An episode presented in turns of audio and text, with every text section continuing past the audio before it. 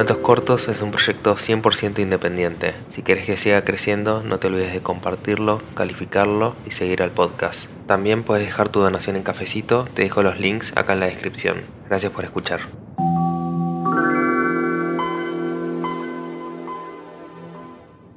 Todo comenzó en abril de 1987.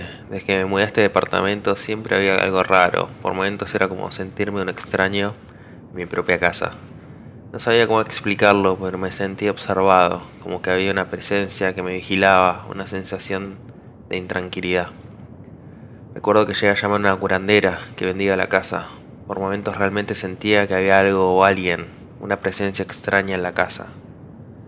Cada tanto pasaba que sentía algunos sonidos extraños. Durante el día no se sentían, pero por la noche, cuando estaba todo en silencio, yo los escuchaba. Eran sonidos, ruidos imperceptibles.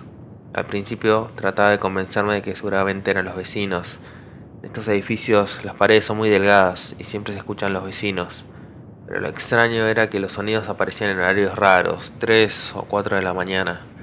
Llegué a llamar a un fumigador, pensando que tal vez eran ratones que vivían en las paredes. Pero a pesar de las fumigaciones, eh, los sonidos extraños seguían apareciendo. Había momentos en los que la situación se tornaba aún más extraña. Objetos que se movían del lugar o que desaparecían, volvían a aparecer como por arte de magia. Incluso comida de la heladera o alacenas que desaparecía. Por un momento pensé que estaba volviéndome loco o tenía alguna enfermedad tipo Alzheimer. Llegué hasta a consultarlo con doctores. Estaba realmente preocupado.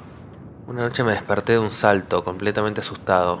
Había creído sentir como que alguien me tocaba el rostro. La sensación de terror me atacó. Hasta tuve un ataque de pánico, de shock. Lo había sentido muy real. Alguien me había tocado el rostro mientras dormía. No podía explicarlo, pero eso era lo que había sentido.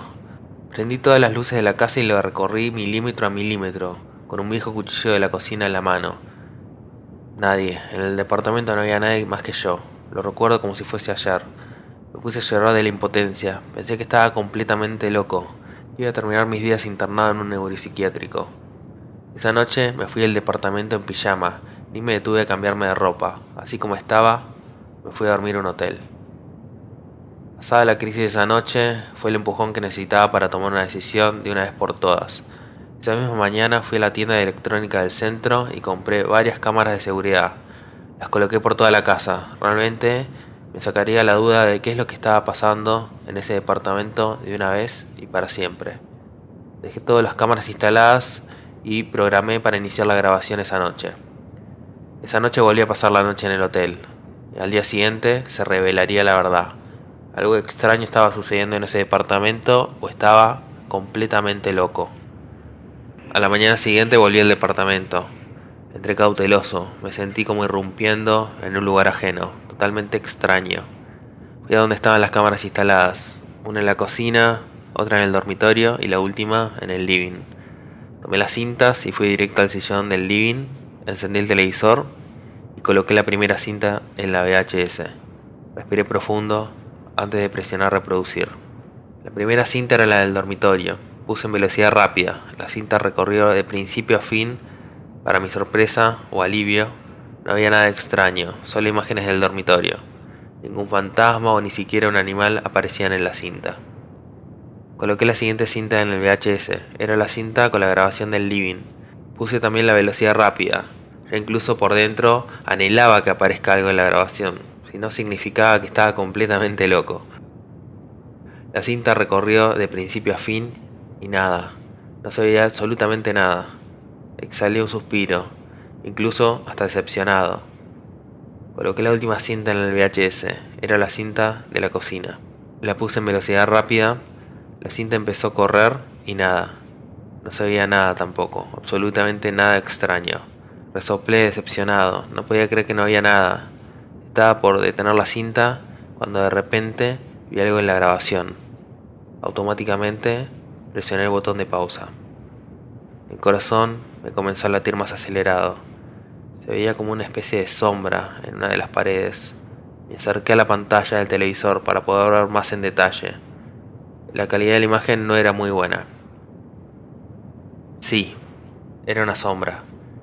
Empecé a respirar más agitado. Presioné reproducir en velocidad normal para ver más. De repente lo vi con más claridad. Era una figura humana. Definitivamente era una figura humana. No se podía ver con detalle por la calidad de la grabación, pero ahí estaba. Una figura humana salió de una especie de pasadizo en la pared de la cocina. Se acercaba a la alacena, agarraba algo de forma furtiva y se volvía a esconder en el pasadizo.